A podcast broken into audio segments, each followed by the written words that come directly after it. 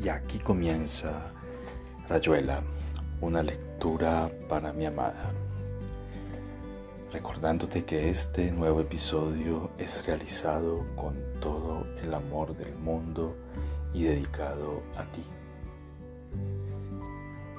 Hoy continuaremos con la lectura de uno de los relatos de este gran escritor llamado Julio Cortázar. Te amo, te amo con todo mi ser y todo mi corazón.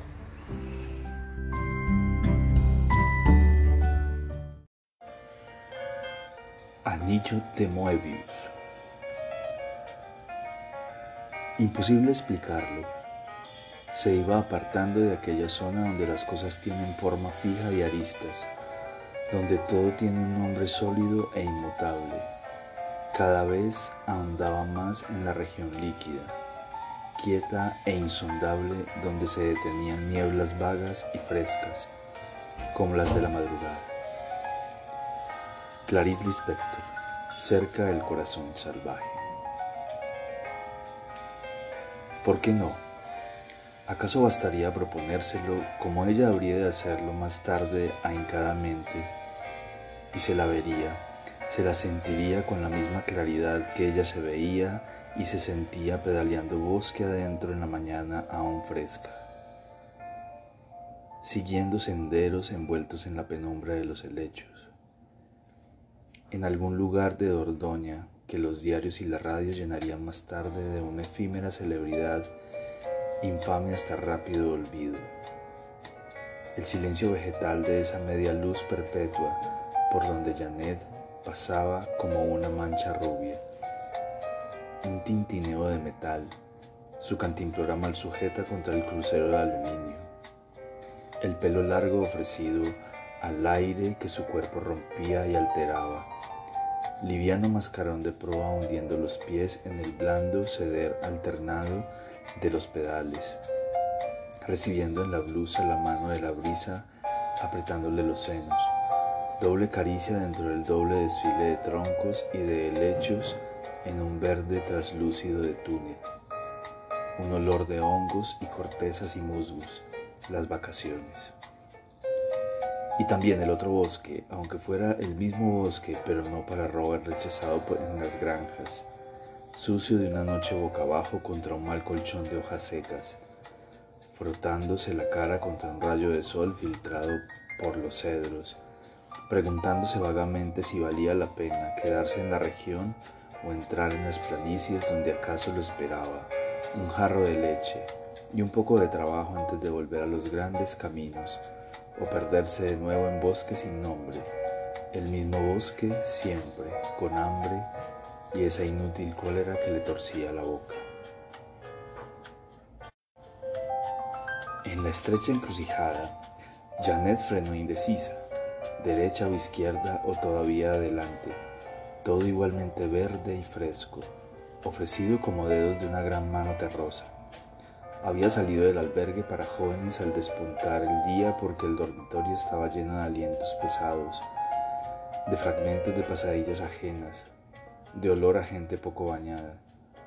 Los alegres grupos que habían tostado maíz y cantado hasta medianoche antes de tirarse vestidos sobre los catres de tela las chicas de un lado y los muchachos más lejos, vagamente ofendidos por tanto reglamento idiota, ya medio dormidos en mitad de los irónicos inútiles comentarios.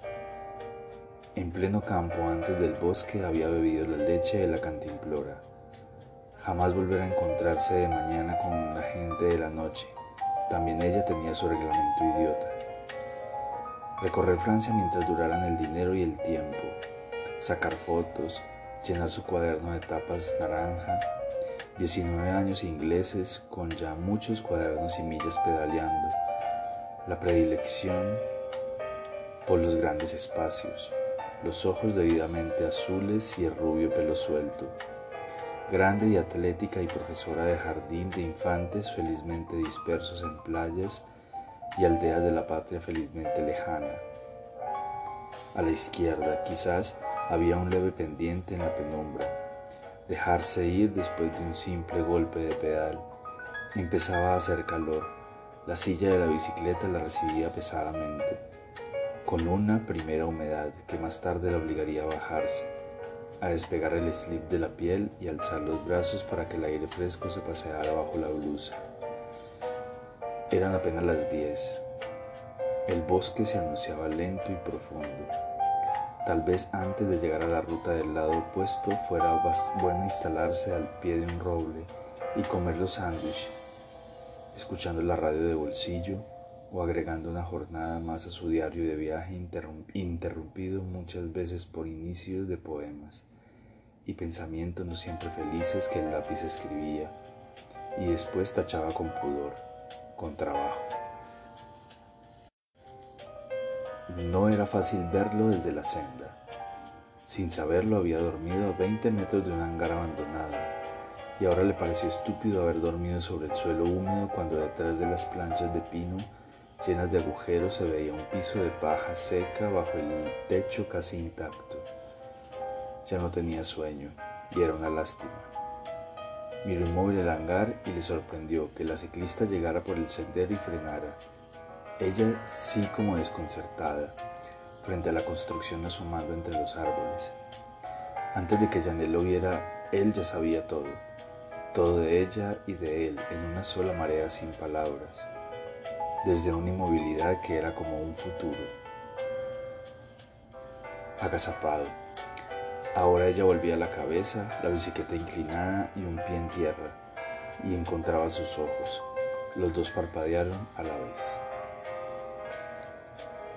Solo se podía hacer una cosa en esos casos poco frecuentes, pero siempre probables. Decir bonjour y partir sin excesivo apuro. Janet dijo bonjour y empujó la bicicleta para dar media vuelta. Su pie se desprendía del suelo para dar el primer golpe de pedal cuando Robert le cortó el paso y sujetó el manubrio con una mano de unas negras. Todo era clarísimo y confuso a la vez la bicicleta volcándose y el primer grito de pánico y protesta. Los pies buscando un inútil apoyo en el aire, la fuerza de los brazos que la ceñían, el paso casi a la carrera entre las tablas rotas del hangar, un olor a la vez joven y salvaje de cuero y sudor,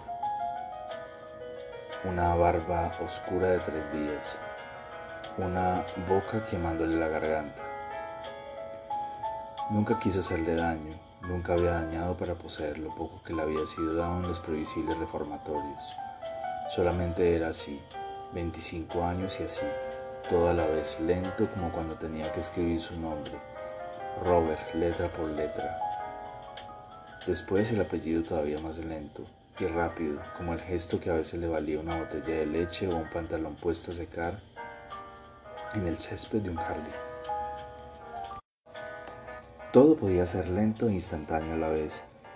Una decisión seguida de un deseo de que todo durara mucho, que esa chica no se debatiera absurdamente puesto que él no quería hacerle daño, que comprendiera la imposibilidad de escaparse o de ser socorrida y se sometiera quietamente, ni siquiera sometiéndose, dejándose ir como él se dejaba ir, tendiéndola sobre la paja y gritándole al oído que se callara, que no fuera idiota, que esperara mientras él buscaba botones y broches sin encontrar más que convulsiones de resistencia, ráfagas de palabras en otro idioma, gritos, gritos que alguien terminaría por escuchar.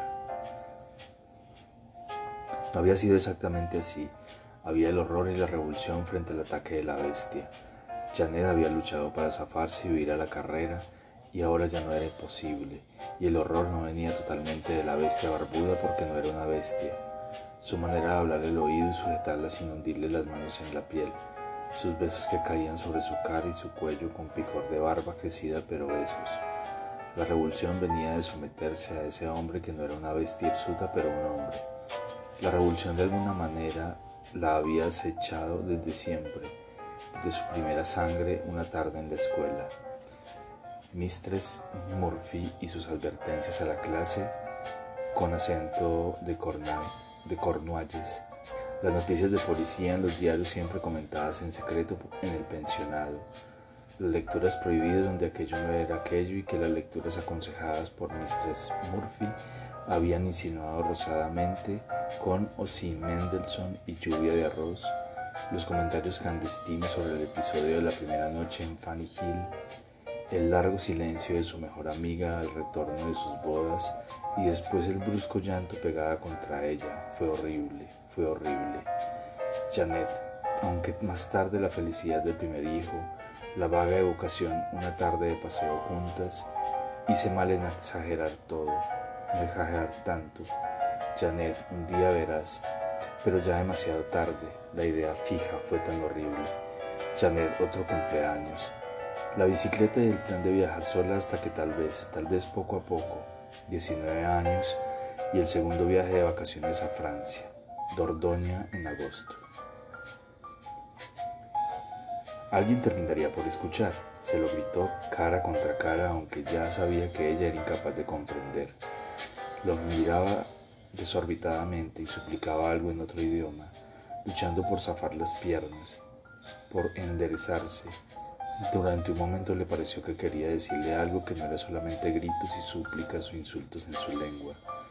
Le desabrochó la blusa buscando ciegamente los cierres más abajo, fijándola al colchón de paja con todo su cuerpo cruzado sobre el de ella, pidiéndole que no gritara más, que ya no era posible que siguiera gritando. Alguien iba a venir. Déjame, no grites, déjame de una vez, por favor, no grites. ¿Cómo no luchar si él no comprendía? Si las palabras que hubiera querido decirle en su idioma brotaban en pedazos, se mezclaban con sus balbuceos y sus besos, y él no podía comprender que no se trataba de eso, que por horrible que fuera lo que estaba tratando de hacerle, lo que iba a hacerle, no era eso. ¿Cómo explicarle que hasta entonces nunca, que Fanny Hill, que por lo menos esperara, que en su maleta había crema facial, y que así no podría ser, no podría ser sin eso que había visto en los ojos de su amiga, la náusea de algo insoportable. Fue horrible, Janet, fue tan horrible. Sintió ceder la falda, la mano que corría bajo el slip y lo arrancaba. Se contrajo con un último estallido de angustia y luchó por explicar, por detenerlo al borde para que eso fuera diferente. Lo sintió contra ella y la embestida entre los muslos entornados, un dolor punzante que crecía hasta el rojo y el fuego. Aulló de horror más que de sufrimiento, como si eso no pudiera ser todo, y solamente el inicio de la tortura. Sintió sus manos en su cara tapándole la boca y resbalando hacia abajo. La segunda embestida contra la que ya no se podía luchar, contra la que ya no había gritos, ni aire, ni lágrimas. Sumido en ella en un brusco término de lucha, acogido sin que continuara esa desesperada resistencia que había tenido que abatir, empalándola una y otra vez hasta llegar a lo más hondo, y sentir toda su piel contra la suya. El goce vino como un látigo y se anegó en un balbuceo agradecido, en un ciego abrazo interminable, apartando la cara del hueco del hombro de Janet. Le buscó los ojos para decírselo, para agradecerle que al final hubiera callado. No podía sospechar otras razones para esa resistencia salvaje, ese debatirse que lo había obligado a forzarla sin lástima pero ahora tampoco comprendía bien la entrega, el brusco silencio. Janet lo estaba mirando. Una de sus piernas había resbalado lentamente hacia afuera. Robert empezó a apartarse, a salir de ella, mirándola en los ojos. Comprendió que Janet no lo veía. Ni lágrima ni aire. El aire había faltado de golpe. Desde el fondo del cráneo una ola roja le había tapado los ojos ya no tenía cuerpo. Lo último había sido el dolor una y otra vez y entonces en mitad del alarido el aire había faltado de golpe. Expirado sin volver a entrar, sustituido por el velo rojo, como párpados de sangre, un silencio pegajoso, algo que duraba sin ser, algo que era de otro modo donde todo seguía estando, pero de otro modo, más acá de los sentidos y, y del recuerdo. No lo veía, los ojos dilatados le pasaban a través de la cara. Arrancándose de ella, se arrodilló a su lado, hablándole mientras sus manos reajustaban malamente el pantalón y buscaban la hebilla del cierre como trabajando por su cuenta. alisando la camisa y metiendo los faldones bajo el cinturón. Veía la boca entreabierta y torcida, el hilo de baba rosada resbalando por el mentón, los brazos en cruz con las manos crispadas, los dedos inmóviles, el pecho inmóvil, el vientre desnudo inmóvil con sangre brillando, resbalando lentamente por los muslos entreabiertos. Cuando gritó, levantándose en un salto, creyó por un segundo que el grito venía de Janet, pero desde arriba, parado como un muñeco oscilante, veía las marcas en la garganta, el torcimiento inadmisible del cuello que ladeaba la cabeza de Janet. La volvía algo que se estaba burlando de él, con un gesto de títere caído, como las, todas las cuerdas cortadas.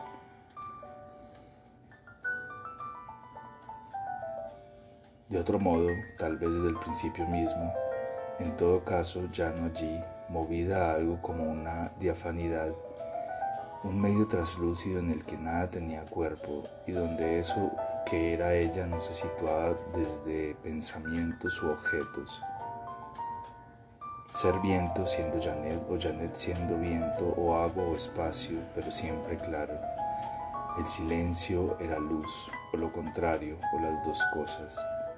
El tiempo estaba iluminado y eso era ser Janet, algo sin asidero, sin una mínima sombra de recuerdo que interrumpiera y fijara ese curso como entre cristales, burbuja entre una masa de plexiglas, órbita de pez transparente en un ilimitado acuario luminoso.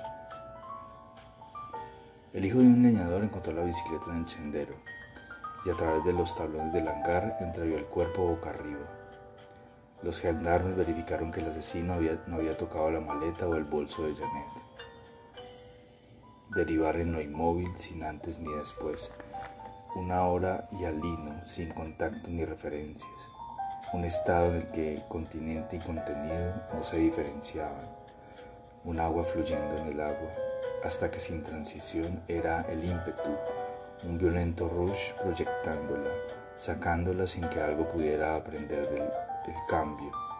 Solamente el rush vertiginoso en lo horizontal o vertical de un espacio estremecido y su velocidad. Alguna vez se salía del informe para acceder a una rigurosa fijeza igualmente separada de toda referencia y sin embargo tangible. Hubo esa hora en que Janet cesó de ser agua del agua o viento del viento por primera vez sintió, se sintió encerrada y limitada. Cubo de un cubo, inmóvil cuvidad. En ese estado, cubo fuera de lo traslúcido y lo huracanado. Algo como una duración se instalaba, no un antes o un después, pero una hora más tangible, un comienzo de tiempo reducido a un presente espeso y manifiesto, cubo en el tiempo. De haber podido elegir hubiera preferido el estado cubo sin saber por qué. ¿Acaso porque en los continuos cambios era la única condición donde nada cambiaba, como si allí se estuviera dentro de límites dados, en la certeza de una cuvidad constante, de un presente que insinuaba una presencia, casi una tangibilidad, un presente que contenía algo que acaso era tiempo, acaso un espacio inmóvil donde todo desplazamiento quedaba como trazado. Pero el estado cubo podía ceder a los otros vértigos, y antes y después o durante se estaba en otro medio. Se era nuevamente resbalamiento fragoroso en un océano de cristales o de rocas diáfanas, un fluir sin dirección hacia nada, una succión de tornado con torbellinos algo como resbalar en el entero follaje de una selva, sostenida de hoja en hoja por una pesantez de baba del diablo y ahora, ahora sin antes, una hora seco y dado ahí. ¿Acaso otra vez el estado cubo cercando y deteniendo, límites en el ahora y el, y el ahí que de alguna manera era reposo? El proceso se abrió en Poitiers a fines de julio de 1956. Robert fue detenido por Maitre Roland. El jurado no admitió las circunstancias atenuantes derivadas de una orfandad temprana, los reformatorios y el desempleo. El acusado escuchó con un tranquilo estupor la sentencia de muerte, los aplausos de un público entre el cual se contaban no pocos turistas británicos. Poco a poco, poco a poco, en una condición fuera del tiempo, maneras de decir, se iban dando otros estados que acaso ya se habían dado, aunque ya significara antes y no había antes, ahora y tampoco ahora. Imperaba un estado viento y ahora un estado reptante en el que cada hora era penoso. La oposición total al estado viento porque solo se daba como arrastre, un progresar hacia ninguna parte. De haber podido pensar, en Janet se hubiera abierto paso la imagen de la oruga recorriendo una hoja suspendida en el aire, pasando por sus caras y volviendo a pasar sin la menor visión, ni tacto, ni límite. Anillo de Moebius infinito. Reptación hasta el borde de una cara para ingresar o ya estar en la opuesta y volver sin cesación de cara a cara. Un arrastre lentísimo y penoso, ahí donde no había medida de la lentitud o del sufrimiento pero se, era reputación y ser reputación era lentitud y sufrimiento. O lo otro, lo otro en una condición sin términos comparables. Ser fiebre, recorrer vertiginosamente algo como tubos o sistemas o circuitos, recorrer condiciones que podían ser conjuntos matemáticos o partituras musicales, saltar de punto en punto, de nota en nota, entrar y salir de circuitos de computadora, ser conjunto o partitura o circuito recorriéndose a sí mismo, y eso daba a ser fiebre. Daba a recorrer furiosamente constelaciones instantáneas de signos o notas sin, sin formas ni sonidos. De alguna manera era el sufrimiento, la fiebre. Ser ahora el estado cubo o ser ola contenía una diferencia se era sin fiebre y sin reptación. El estado cubo no era la fiebre, y ser fiebre no era el estado cubo o el estado ola. En el estado cubo ahora, un ahora de pronto más ahora, por primera vez, una hora donde acababa de darse un indicio de primera vez. Janet dejó de ser el estado cubo para ser el estado para ser en el estado cubo y más tarde, porque esa primera diferenciación de la hora entrañaba el sentimiento de más tarde, en el estado hola Janet dejó de ser el estado hola para ser en el estado hola. Y todo eso contenía los indicios de una temporalidad. Ahora se podía reconocer una primera vez y una segunda vez. Un ser en hola o un ser en fiebre que se sucedían para ser seguidos por un ser en viento o un ser en follaje o un ser de nuevo en cubo, ser cada vez más Janet en ser Janet en el tiempo, ser eso que no era Janet, pero que pasaba del estado cubo al estado fiebre o volvía al estado oruga, porque cada vez más los estados se fijaban establecían y de algún modo se delimitaban no solamente en tiempo sino en espacio. Se pasaba de uno a otro, se pasaba de una placidez cubo a una fiebre circuito matemático o follaje de selva ecuatorial, o interminables botellas cristalinas o torbellinos de maelstrom en suspensión y alina o reptación penosa sobre superficies de doble cara o poliedros facetados. La apelación fue rechazada y trasladaron a Robert a la Santé en espera de la ejecución. Solo la gracia del presidente de la República podía salvarlo de la guillotina. El condenado pasaba los días jugando al dominó con los guardianes, fumando sin cesar, durmiendo pesadamente. Soñaba todo el tiempo. Por la mirilla de la celda los guardianes lo veían removerse en el camastro, levantar un brazo, estremecerse.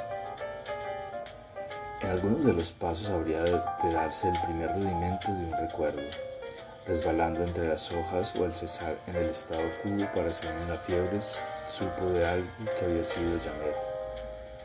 Inconexamente una memoria intentaba entrar y fijarse. Una vez fue saber que era Janet, acordarse de Janet en un bosque, de la bicicleta, de Constance Myers y de unos chocolates en una bandeja de alpaca. todo empezaba a aglomerarse en el estado cubo, se iba dibujando y definiendo confusamente. Janet y el bosque, Janet y la bicicleta, y con las ráfagas de imágenes se precisaba poco a poco un sentimiento de persona, una primera inquietud, la visión de un tejado de maderas podridas, estar boca arriba y sujeta por una fuerza convulsiva, miedo al dolor, frote de una piel que le pinchaba la boca y la cara, algo se acercaba abominable, algo luchaba por explicarse, por decirse que no era así, que eso no hubiera tenido que ser así, y al borde de lo imposible recuerdo se detenía. Una carrera en espiral acelerándose hasta la náusea la arrancaba del cubo para hundirla en una ola o en fiebre. O lo contrario, la aglutinante lentitud de reptar una vez más sin otra cosa que eso, que ser en reptación, como ser en ola o vidrio era de nuevo solamente eso hasta otro cambio. Y cuando recaía en el estado cubo y volvía a un reconocimiento confuso. Hangar y chocolate, y rápidas visiones de campanarios y con discípulos. Lo poco que podía hacer luchaba sobre todo por durar ahí en la, en la cuvidad, por mantenerse en ese estado donde había detención y límites, donde se terminaría por pensar y reconocerse. Una y otra vez llegó a las sensaciones últimas, al picor de una piel barbuda contra su boca, a la resistencia bajo unas manos que le arrancaban la ropa antes de perderse de nuevo instantáneamente en una carrera fragorosa. Hojas o nubes o botas o huracanes o circuitos fulminantes. En el estado cubo no podía pasar del límite donde todo era horror y revulsión, pero si a la voluntad le hubiera sido dada esa voluntad se habría fijado ahí donde afloraba Janet sensible, donde había Janet queriendo abolir la recurrencia, en plena lucha contra el peso que la aplastaba sobre la paja del hangar, obstinándose en decir que no, que eso no tenía que pasar así entre gritos y paja podrida. Resbaló una vez más al moviente estado en que todo fluía como creándose en el acto de fluir, un humo girando en su propio capullo, que se abre y se enrosca en sí mismo. El ser en olas, en el trasvasarse indefinible que ya tantas veces la había mantenido en suspensión, alga o corcho o medusa, con esa diferencia que Janet sintió venir desde algo que se parecía al despertar de un sueño sin sueños, al caer en el despertar de una mañana en Kent, ser de nuevo Janet y su cuerpo, una noción de su cuerpo, de brazos y espaldas y pelo flotando en el medio y alino en la transparencia total, porque Janet no veía su cuerpo. Era su cuerpo por fin de nuevo, pero sin verlo. Era conciencia de su cuerpo flotando entre olas o humo. Sin ver, su cuerpo no se movió. Adelantó un brazo y tendió las piernas en un impulso de natación, diferenciándose por primera vez de la masa ondulante que la envolvía. Nadó en agua o en humo. Fue su cuerpo y gozó en cada abrazada que ya no era carrera pasiva, traslación interminable. Nadó y nadó. No necesitaba verse para nadar y recibir la gracia de un movimiento voluntario, de una dirección que manos y pies imprimían a la carrera. Caer sin transición en el estado cubo, en el estado cubo fue otra vez el hangar, volver a recordar y sufrir, otra vez el límite del peso insoportable del dolor lancinante y la marea roja tapándole la cara. Se encontró del otro lado reptando con una lentitud que ahora podía medir y abominar. Pasó a ser fiebre, a ser rush de huracán, a ser de nuevo en olas y gozar de su cuerpo Janet. Y cuando al término de lo indeterminado todo coaguló en el estado cubo, no fue el horror, sino el deseo de lo que esperaba al otro lado del término, con imágenes y palabras en el estado cubo, con el goce de su cuerpo en el ser en olas, comprendiendo, reunida con sí misma, invisiblemente ella, Janet, deseó a Robert, deseó otra vez el hangar de otra manera, deseó a Robert que la había llevado a lo que era ahí y ahora Comprendió la insensatez bajo el hangar y deseó a Robert. Y en la delicia de la natación entre cristales líquidos o estratos de nubes en la altura lo llamó.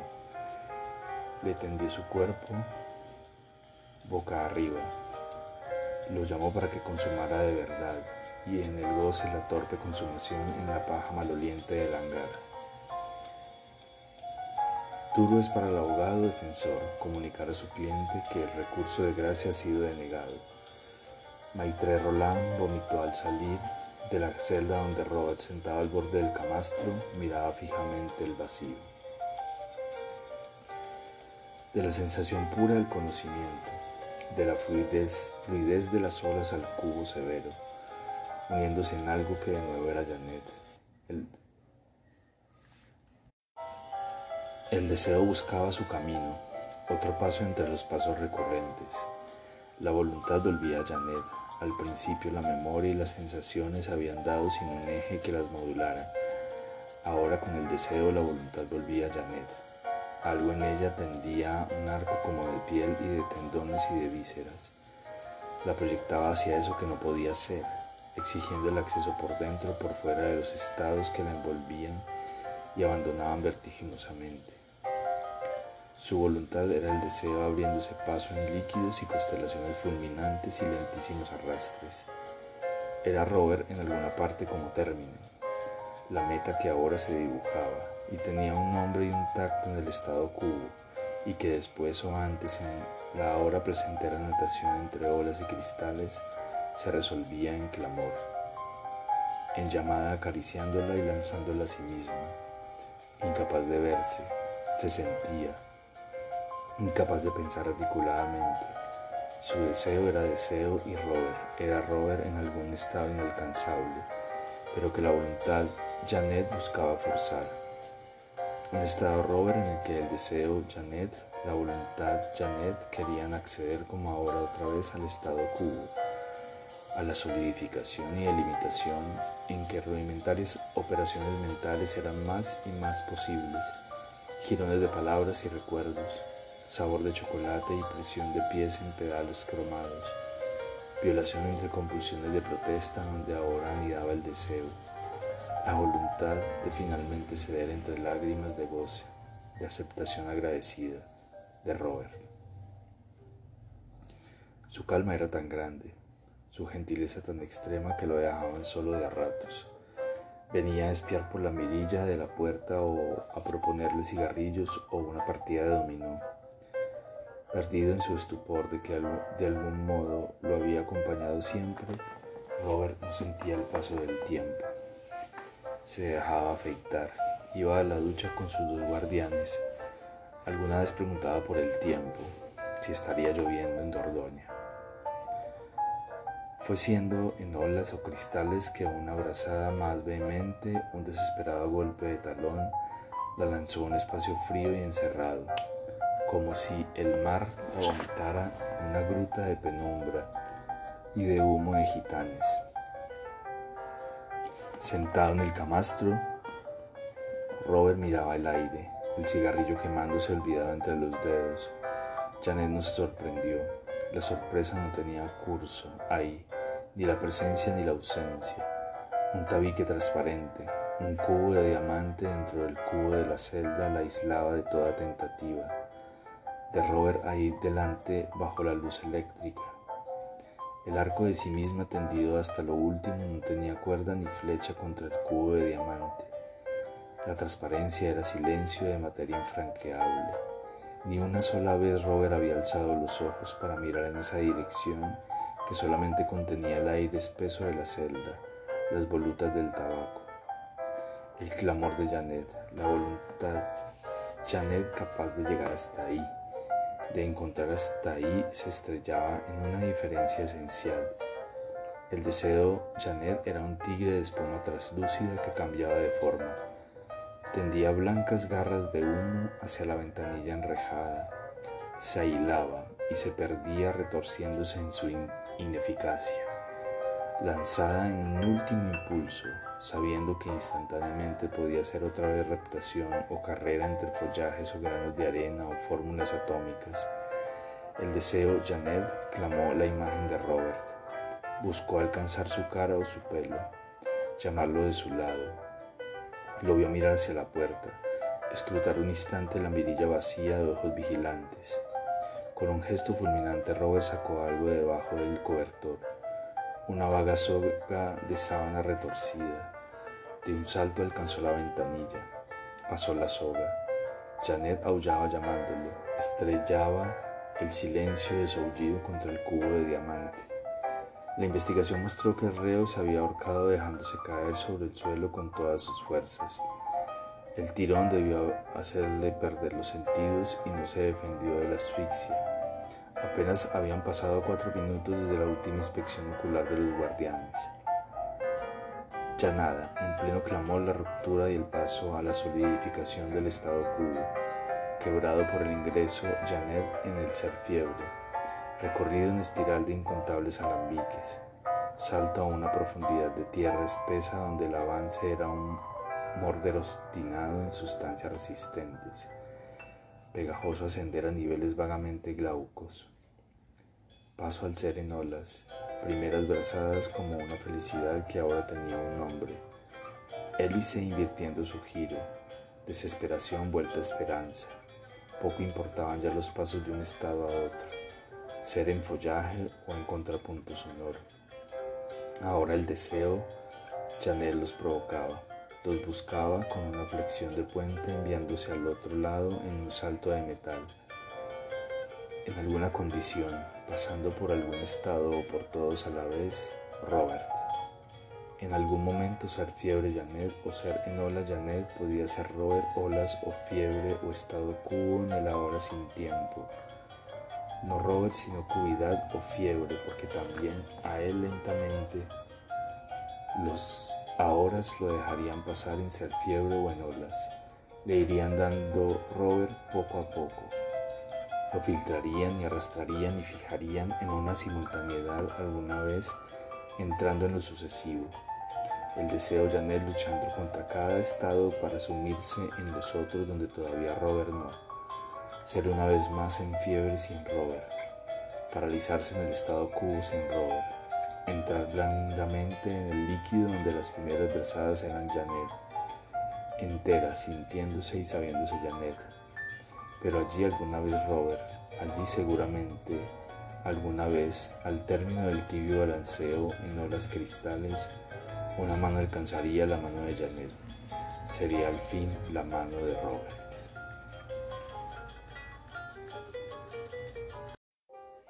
Y aquí termina Rayuela, una lectura para mi amada. Espero te haya gustado este relato. Te amo, te amo con todo mi ser y todo mi corazón.